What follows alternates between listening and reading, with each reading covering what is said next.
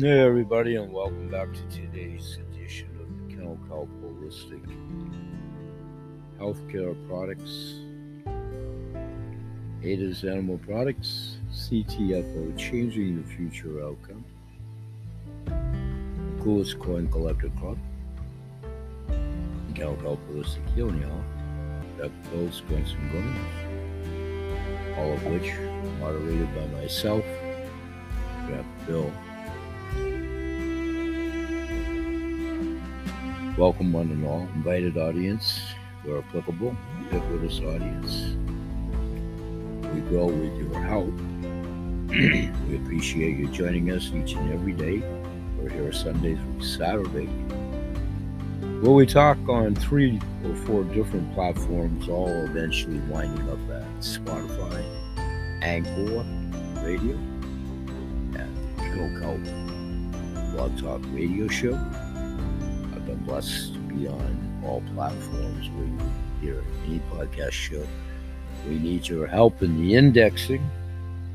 If you like us, please like us and share us. We grow exponentially with your help. And we're trying to nurture and grow an audience. We appreciate your efforts. There's another faction of my podcasts that I've done for years. I joke around a little bit. I call it Jimmy's Pool Room. It goes under many monikers. But it's cutting right to the chase over the last 27 plus years, 1995 to now.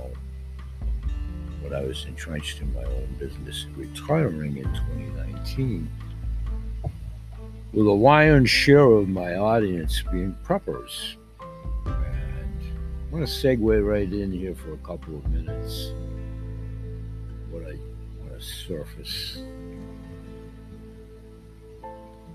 What we do with the mind, body, and soul is we look at things thoroughly as well.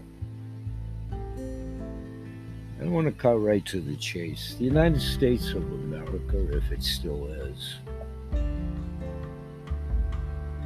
is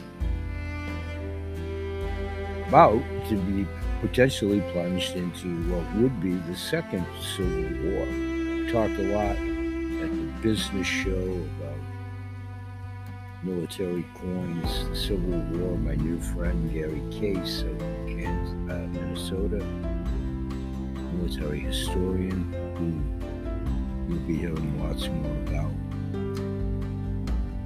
But here now with the civil unrest, all this stuff with Roe versus Wade and how people are reacting to it and how they will act to it if a nullification decision by the Supreme Court happens.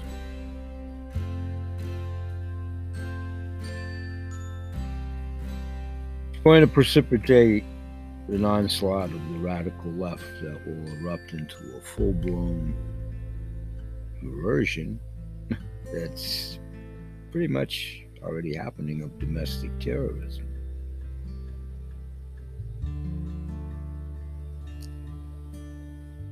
And those in several selected audiences will be literally and figuratively the targets. So back a couple years ago, all these letters, BLM and this and that, not the radio station here in the greater Portland area, by the way.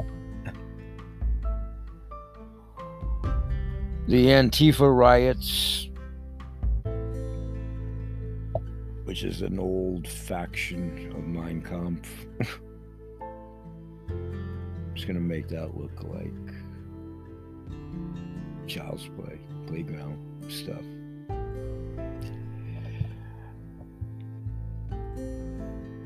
Those that are a little bit more in tune and not kind of oblivious like most of the Western civilization has been conditioned to be for decades.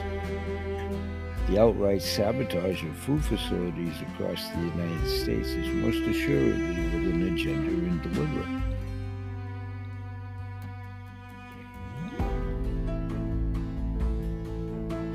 Onset at a new warp factor 10 Scotty speed of cyberspace warfare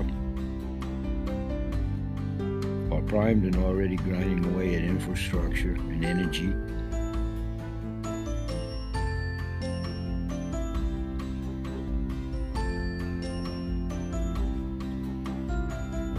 Some would say, with a certain faction's blessing, this is a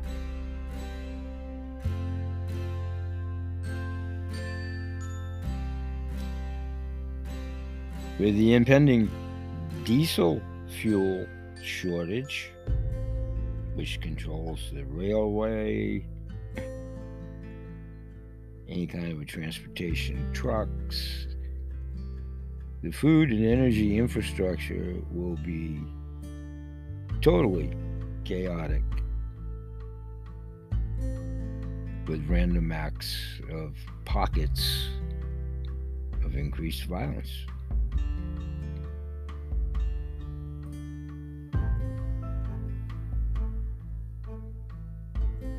Lithuania, for one, is running a, a railway blockade of Russia's access to Kaliningrad. The arena that we don't talk about here, however, that arena and a couple of arenas ago is still integral at Third Eye Blind to sabotage operations.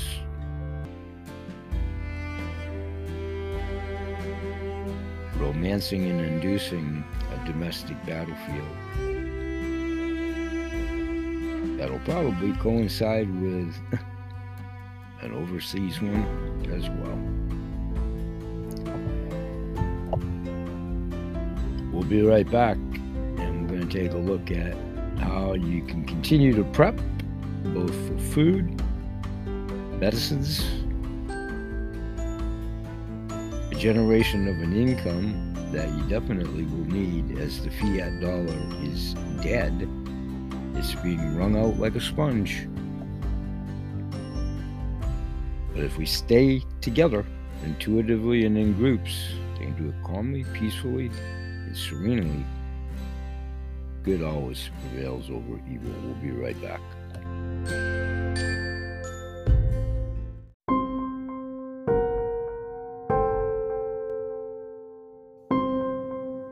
Well, hello everyone, and welcome back to the show. And let's talk about my friend Gary Case from an archival show I've been talking about for you. Archival shows here, the war historian extraordinaire. Gonna read directly from one of the Civil War documents that he wrote about that he sent me amongst the many. I'm gonna start reading verbatim. It's called Medicine in the American Civil War. And warning this is Gary Case's own words now from his own writings. The presentation today is considered to be graphic. Much of the material today focuses on the morbidity and mortality of the Union and Confederate Army and soldiers of both respective armies during the Civil War and the reasons that it was such a deadly conflict. Viewer discretion advised, if you will.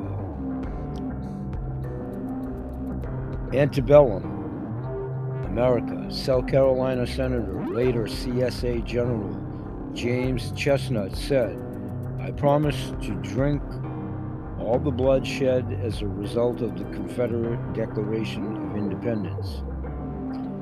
Both sides, no tradition of martial conflict. The North had a small standing army whose enlisted ranks were not reflective of the citizenry. Neither side had any idea how to deal with huge casualties, and they had few medical personnel. The populations of both North and South had strong religious faith and beliefs. The South had less than 11% of the industrial capability of the North, and few railroads It was primarily an agrarian, gentry, and servant based society. It had very little reserves of capital, literally no navy at all. The North, 89% of the industrial capacity, and a widespread railway system, the population was equally divided between agrarian and pursuits and industrial workers. Agrarian, a wage based society of free men, comparatively large reserves of capital, a small but professional navy, the majority who did not defect. Casualties in the Civil War, the deaths from battle, 204,070, the deaths from disease, 414,152, civilian casualties, 50,000 or more, estimate only, no statistics exist. Total, 618,132. Some of the more virulent diseases were on both sides dysentery, 95,000 deaths, pneumonia, 37,000 deaths, measles, 11,000 deaths, malaria, 30,000 deaths, typhoid, 60,000 deaths, tuberculosis, 14,000 deaths. Diseases and infections caused the majority of the casualties on both sides. The reasons for the enormous casualties? The casualties from disease, no understanding of the role of bacteria, viruses, or vectors play in morbidity. There was no understanding of the role that proper sanitation, clean food, and water played in the preservation of the health of the soldier. The absence of even a minimal level of nursing. There were no procedures to prevent the spread of infections or diseases in medical treatment facilities. Medications were ineffective, worthless, or even dangerous.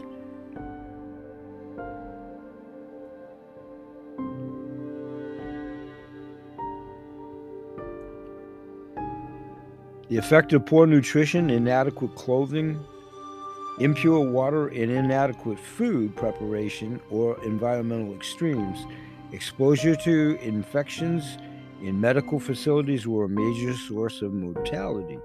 The use of wet dressings versus dry dressings was commonplace, as was lancing wounds. Battle casualties, strategy, and tactics tagged behind the deadlines of the weaponry. There was a minimal number of soldiers dedicated to the care of the injured. There was no dedicated nurse corps. There were almost no hospitals large enough to take care of the multitudes of injured. no functional ambulance services. The battlefield was deadly. The tactics Dennis Hart Mahan, 1802 to 1871, Napoleon, 1779 to 1821, and the Battle of annihilation. Weaponry, the rifled musket, the Minié ball, the rifle, Manny balls for rifled musket, Claude E. Minié, 1804 to 1879, bombs, mortars, shot, shells, grape canister, and hand grenades Edged weapons caused less than 1% of casualties during the war. The medical team, both armies were absolutely unprepared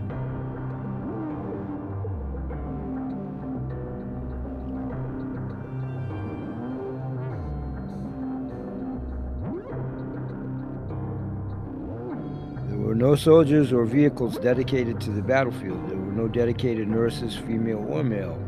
No tertiary care hospitals. Both armies were absolutely unprepared for the huge medical support staff, the challenges that lay ahead. Was less than 1% of the army. Most medical assets, small as they were, were part of the force with no large hospitals. under the control of military ever even existed. There were no soldiers or vehicles dedicated to the removal of bodies or soldiers from the battlefield. There were no dedicated nurses, female or male, no tertiary care hospitals. The trials of the Confederate medicine, the South had few advantages going into the war. They passed legislation and established facilities that could and did improve the care of their soldiers. There was a corps of enlisted nurses, but most nurses in the Confederacy came from populace after the major battles were ad hoc and temporarily the South used alternative treatments. Many were effective. Samuel P. Moore, 1813 to 1889, Moore advocated for large tertiary care hospitals use of nurses, developments of an ambulance corps, mandated sanitary conditions in both field and hospitals, had published resources of southern fields and forests by Francis Porcher, and first introduced dentistry into military medical practice. Prisoner held by the Union Total 214,865. The deaths within the prison population 25,978 or 12%. In the Confederacy, there was 194,743 prisoners, 30,000, I'm sorry, 30.21%. Let me let me say that again. 30,218 deaths which equated to 15.5%. The Confederate source Battle Cry of Freedom, James McPherson. Prisoners. The capture of prisoners was not part of the battle planning or experience of either side. Prisoners were often subject to the kindness or brutality, depending on which way it went, of their captors. The captured soldier was treated with little consideration, except if injured. Blacks were killed outright, or returned to slavery. the beginnings of American nursing and effective attendance, the novelty of the nurse, the need for qualified hospital attendants and ambulance attendants was identified after the first large battles. The introduction of women as nurses into the hospitals at that time of the Civil War, for sure, at the height of it, was almost unprecedented. What was not anticipated in this war was the men's machismo was challenged for the very first time. Medicine got better, and two things changed forever. Never again would the role between men and women be the same.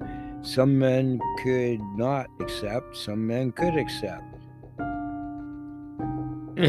this outlook, this developing phenomenon. At the height of the Victorian age, women found a career in whom society found them acceptable.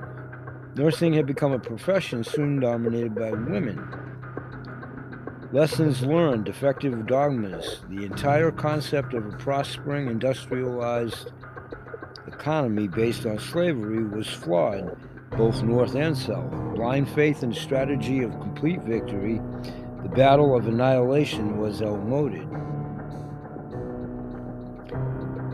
Hidebound leadership was already unwilling to consider the real needs of the soldiers in the country.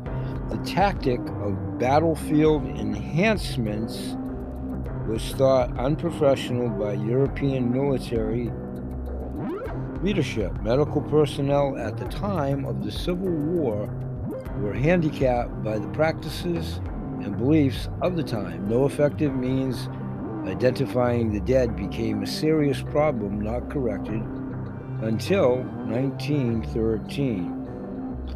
This is probably a good place to take a 10 second pause, and we'll be right back and finish this article. Thanks for staying with us.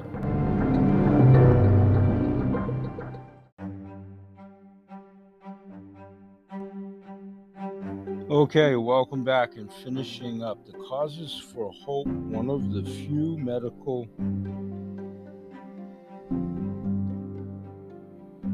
practices that existed from the start of the war was anesthesia. Some knowledge of the disease preventing qualities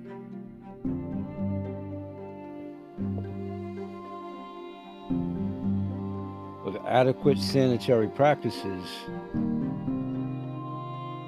did exist and become more and more prevalent as the war went on. The practice of getting injured soldiers off the field of battle developed during the war. During the Civil War, one in three soldiers succumbed to their injuries. By the time of the Gulf Wars, less than one in ten succumbed. the practice of using nurses to supplement hospital attendants developed during the war. The use of large hospitals within easy reach of the battlefield developed by the end of the war, saving countless soldiers and needless suffering. Surgical practices changed little during the war, but the use of some sterilization had begun. Medications became more effective and refined after the war, while much aligned, maligned. Amputations did save lives, 75% survived. In the study of military history, it is nearly impossible to get caught up in the incredible numbers. The death of thousands or even tens of thousands is almost incomprehensible. However, as jaded as one becomes, it is important to remember that each death represents the loss of a man, a man with aspirations, dreams, and hopes for the future. Each had a mother, a father, brothers, sisters. He may have been a husband, a father. He may have even achieved greatness if he had lived. He loved, he was loved. Let us pray that the tragic loss of every one of these men is understood by the reader. That direct quote, quote, the author is unknown, and that's one of the articles in its entirety, verbatim, from my buddy Gary Case out in St. Paul, Minnesota. He served himself, and he is a historian of statistical data that's incredible from the Civil War up to and including World War One, World War II, Korea, and Vietnam anecdotes, stories of residents of Minnesota that served in those eras, came back, resided in Minnesota, what have you. Gary's endeavors mostly have been exclusively in Minnesota within the Veterans Affairs. And soon, one way or the other, Gary and I are still working on that behind the scenes. He's very candid about having visual impairment. We struck it off on many fronts. I'm right behind him in chronology. I told him would be a lot of fun as we communicated, as I've got the whole package, deaf, dumb, and blind kid. And he's battling some issues that the golden years do to us on the outside veneer. So we'll talk more about the outside veneer and things that you can do about that in the close when we come back with some takeaways here for about five more minutes in less than 10 seconds to yourself. We'll be right back. Stay with us.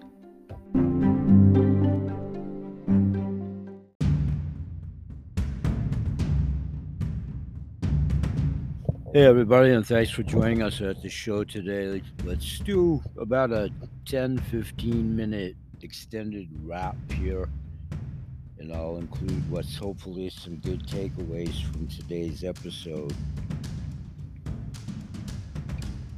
I've met Gary not personally, but via email, and we've talked on the phone a few times, actually through his daughter, Rach Case who was on my show about oh a couple of weeks ago now, and she actually kind of precipitated us getting together and talking. And I've been talking with and about Gary Case over the last 10 to probably 15 days or so archivally here. Pardon me. and it first rejuvenated my memory to revisit an advocacy program that I've had for years with different capacities pertinent to all the products I used to represent and my own sole proprietorship from 1995 to 2019, now retired, with all these different capacities and independent ingredient brokers, manufacturers, rep, having some success with all of that private label, human supplements, animals, many years vested in many categories of holistic health. And one facet that I've done years past within the said advocacy program is how I give back to animals, animal rescue, and helping many nonprofit agencies over the years, past tense, many at one point in time, and then narrowing it down to a couple. And then also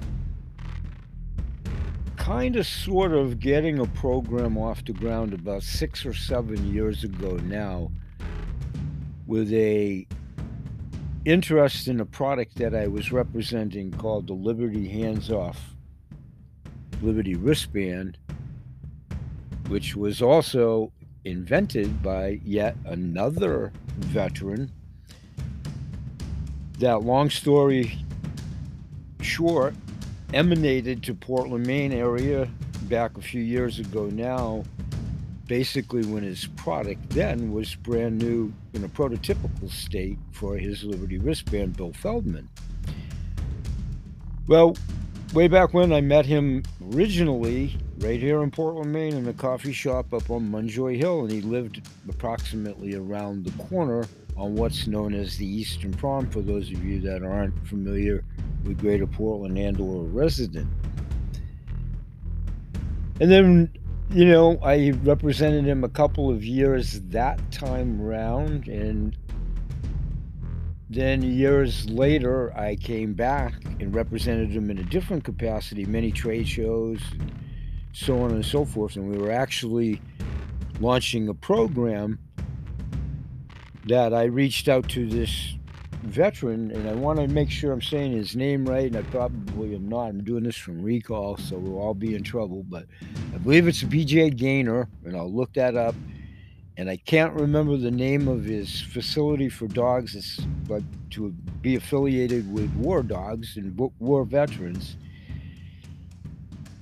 And I'll talk about him in upcoming issues. But in any event, we were going to do something with and try to get BJ to help us promote the Liberty wristband with the veterans. And there was some interest verbally. Well, lo and behold, he got sidetracked with a much more advantageous and lucrative reason to do so for what he was trying to formulate, giving back to the veterans, was buffalo dog food. He la- launched on with them, and he was the, in the midst of a national, pretty grueling campaign, and he's a disabled vet himself. It's a fascinating story. I'll look that up for another factoid moving forward. In any event, that didn't come to fruition mostly because of the tour and we could never get together. I had a brief conversation with BJ on the phone a couple of times, and then, um, you know, he much needed rest when he got back. It was just a grueling tour. They did some crazy amount of states in like 20 days or something like that with a big campaign. And a percentile of that, you know, Blue Buffalo was helping out with the veterans faction. So in any event, that's something that I want to revisit because I've done that before as a give back policy. So our advocacy program is basically based on the same template that goes back some six, seven decades that I initiated way back in the old days when I first was selling office supplies, then completely different commodity, completely different way that it came into existence. But a synopsis here for a couple of minutes to flash forward all the way up was this.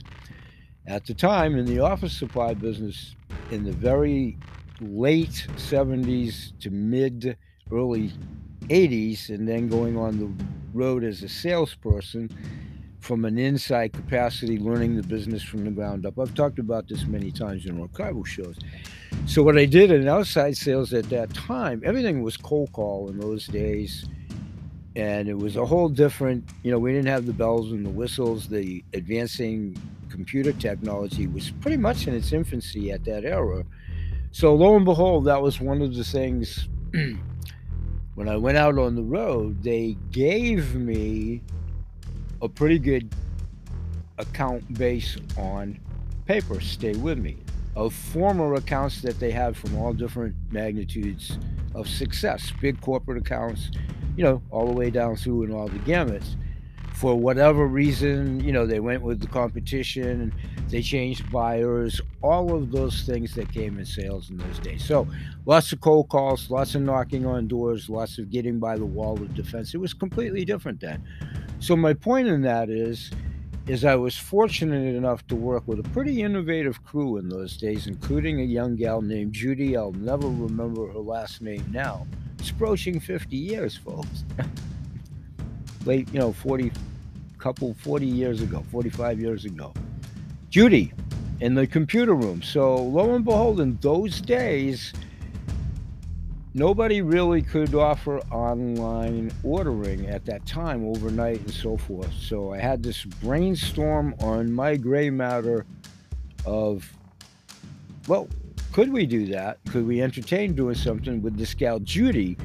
who was really good for our internal affairs with computers and so on and so forth. So, long story short, she got involved and we devised this program and it stood for the company I represented called Roberts Office Supply Company here in the greater Portland, Maine area. And the program that we came up with was called ROSCO. And I believe from recall it stood for Rapid Order System Computer oriented, standing for the call letters, and that was the marketing. Now, stay with me. Nobody did this at that point in time. There was a huge distributor at the time called Boise Cascade. We had an exclusive agreement with them at that time as a company that if they didn't come direct in the state before that, before they did, before they did, that they would supply us exclusively at that time and guarantee us overnight delivery from their terminals, you know, to stock our shelves and so forth. So I kind of played on that theme when I broached internal management there at the facility and the gal in the computer room. And we started with this initial big account that I had that I had a modicum of success striking a pretty good business relationship right from the get go with this gal at a local college campus, St. Joseph's College in the Lakes region here in Maine. And at that time, it was the onset of their pretty much their ordering system for bookstore facility, you know, books, you know, things for the students and so forth. Pretty much was in its infancy all the way around, and they were in this big conglomerate for the book and academia part of it. And as I got to know the buyer better and we serviced them, we kit gloves and so forth, I got a really good relationship with her and we serviced her very well. And, and I approached her with it. I said, listen, you're in this group. And she was pretty high on the food chain in the conglomerate of other local campuses that were also in the central book buying and academia thing.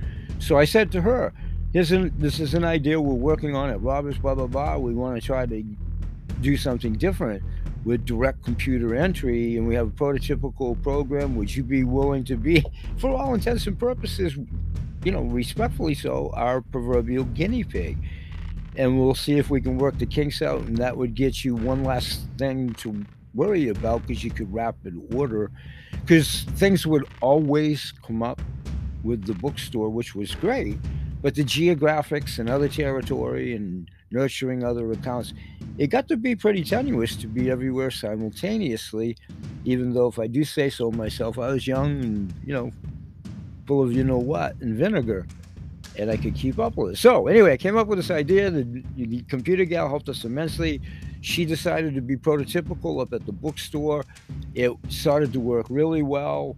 And we did indeed initiate the first overnight delivery on a local level at that time for office supplies. Huge as a competitive advantage. And then her connection within that bookstore capacity of the academia she referred me to another couple of campuses, another campus at the time, Westbrook and um, Westbrook College, and then some peripheral colleges. Okay, stay with me real quick. So I got entrenched on both campuses. That was a huge value added service that worked pretty well. And, you know, we were looking really good. They were happy, they were pleased. So it opened up a door with one of the vendor reps at the time because I had come up through so many inside capacities to include purchasing. I had an advantage of literally knowing that business from the ground up. And I was fortunate enough to know many of the vendor reps. And this one was for ribbons, computer ribbons, printer ribbons, adding machine ribbons and at the time frame then it was really kind of the onset of print wheels and all this other kind of stuff. So this gal from the then called burroughs Nu-kote ribbon company they had this relabeling obviously to promote their products and to get folks to reorder their ribbons but it had the reorder numbers of the said ribbons that were appropriate for everything adding machines, printers, and so forth. Now, stay with me. So, having formalized a pretty good relationship with these two bookstores, I did this volunteer. I said, listen, if you guys are open to it, I have this system via a vendor rep. And they had ordered some of the ribbons, of course, you know, from being established with the business. And those were primarily the ribbons we stocked, as well as other versions. So they had a familiarity with the product before I made this said proposal. I said, blah, blah, blah, blah. You guys know the, you know, the Nu-kote ribbons and you seem to like them and da, da, da, dee, dee, dee. Well, I have this relationship with the vendor rep who has given me all these ample labels and I would gladly come you know, when we could isolate a day when it's convenient without disruption or, you know, everybody had a heads up or whatever. And I would gladly go full bore on both campuses and label every machine that you have business offices, the registrar, you know, the chancellor, the secretaries, the, you know, the dormitories, wherever there was any kind of a printer adding machine, literally going around and putting these reorder stickers that would say, of course, provided by Roberts Office Supply, and then, you know, the said reorder number. It was a huge advantage for the said people trying to do all their other affairs. You know, they simply would look down on their desk, the machine, you understand, follow along a little bit, thank you, their printer, whatever, in a place of their choice that they would look at it and oh I need a ribbon, you know, KZUI one four two six three five five five in blue and red, whatever it was. That went over huge. That mushroomed out into some of the other corporate accounts I was fortunate enough to nurture. Data General at the time, out of business, went you know, the same premise. I labeled all their machines. I did that in the large school system, hospital association. It really caught on. GH Bass corporate offices at the time, they were booming with these retail outlets for shoes.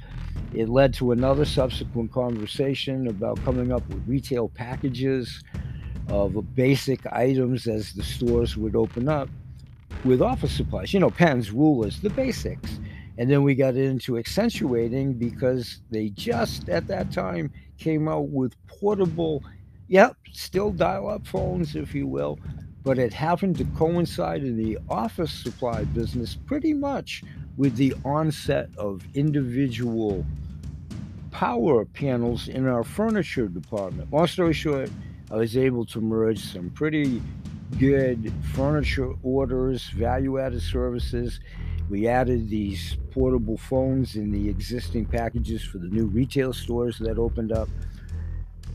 It took off. It got really big. We had some really good success, and I represented Large Paper Mill, SD Warren, and we had carte blanche, minimum, maximum, same premise all above board. They trusted me implicitly, but it was saving them so much time. I would go in and inventory, and it would just simply be when it got down to X number of boxes, bottles, cans, whatever of product A, you would go with the established minimum agreed to by their purchasing agents, stock records, etc., to the maximum.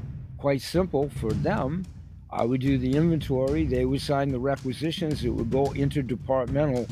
It really worked well. So, through all of that, it mushroomed out into this advocacy program that became a door opening tool for me, especially in what was like 99.99999 infinity cold territory. and it worked well. And that was before all the advantages of the sales tools that we have now with both of these income streams that I offer at CTFO, my landing page in the description of today's show, as well as the Coolest Coin Collector Club, and the linkage for both is in the description of today's show. I will talk about the advocacy program more in detail in an upcoming episode I'm going to say bye bye for now. There are archival episodes pertinent to the said advocacy program if we've piqued your interest. Please remember that BA Sales, Kennel Kelp Holistic Healthcare Products, Ada's Animal Products, CTFO, Changing the Future Outcome, the Coolest Coin Collector Club, the Kennel Kelp Holistic Healing Hour, Grandpa Bill's Grunts and Groans, my Goodwill ambassadors, many, helping me out with word of mouth advertising, much appreciated my clients, past, present, and most assuredly future, and these intuitive groups that I'm in many, I'm in many, and we're forming a legion of like minded individuals that, with numbers that approach everything the right way, calmly, serenely. There's safety in numbers, and numbers speak when we do it the right way. We have some great ideas coming up if you care to join us. We promote good health in all animals, their people, plants, and the planet because everybody, especially the world as it stands in its status right now, everybody knows somebody in pain, agony, discomfort, inefficacious medicines, a really broken down healthcare system, pets, animals, all of it. And how could you not pretty much know somebody at this juncture? We hope you perceive us as a harbinger of good information because that's what we hope to be.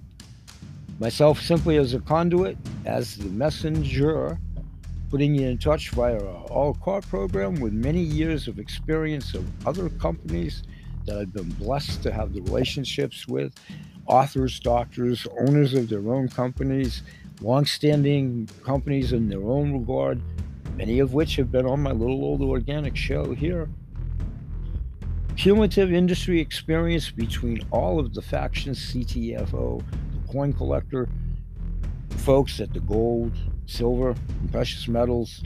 50 years for this old man, throw it in together, you're well over 600 years of cumulative holistic healthcare industry information. We have the products, the knowledge, the programs through the direct to the manufacturer a la carte program, virtual mall to put you in touch with being able to help all of these maladies, helping animals from head to tail, inside, outside, humans, food, water, advocacy programs, community support, non non-profit agencies. We grow exponentially with your helping us, liking us in the algorithms, algorithms, social media everywhere, hopefully following the show, pay it forward Invited audience, where applicable, thank you. Ubiquitous audience, hopefully you'll join us each and every day, Sunday through Saturday. We'll say bye bye for now, and may God bless. Peace, everybody.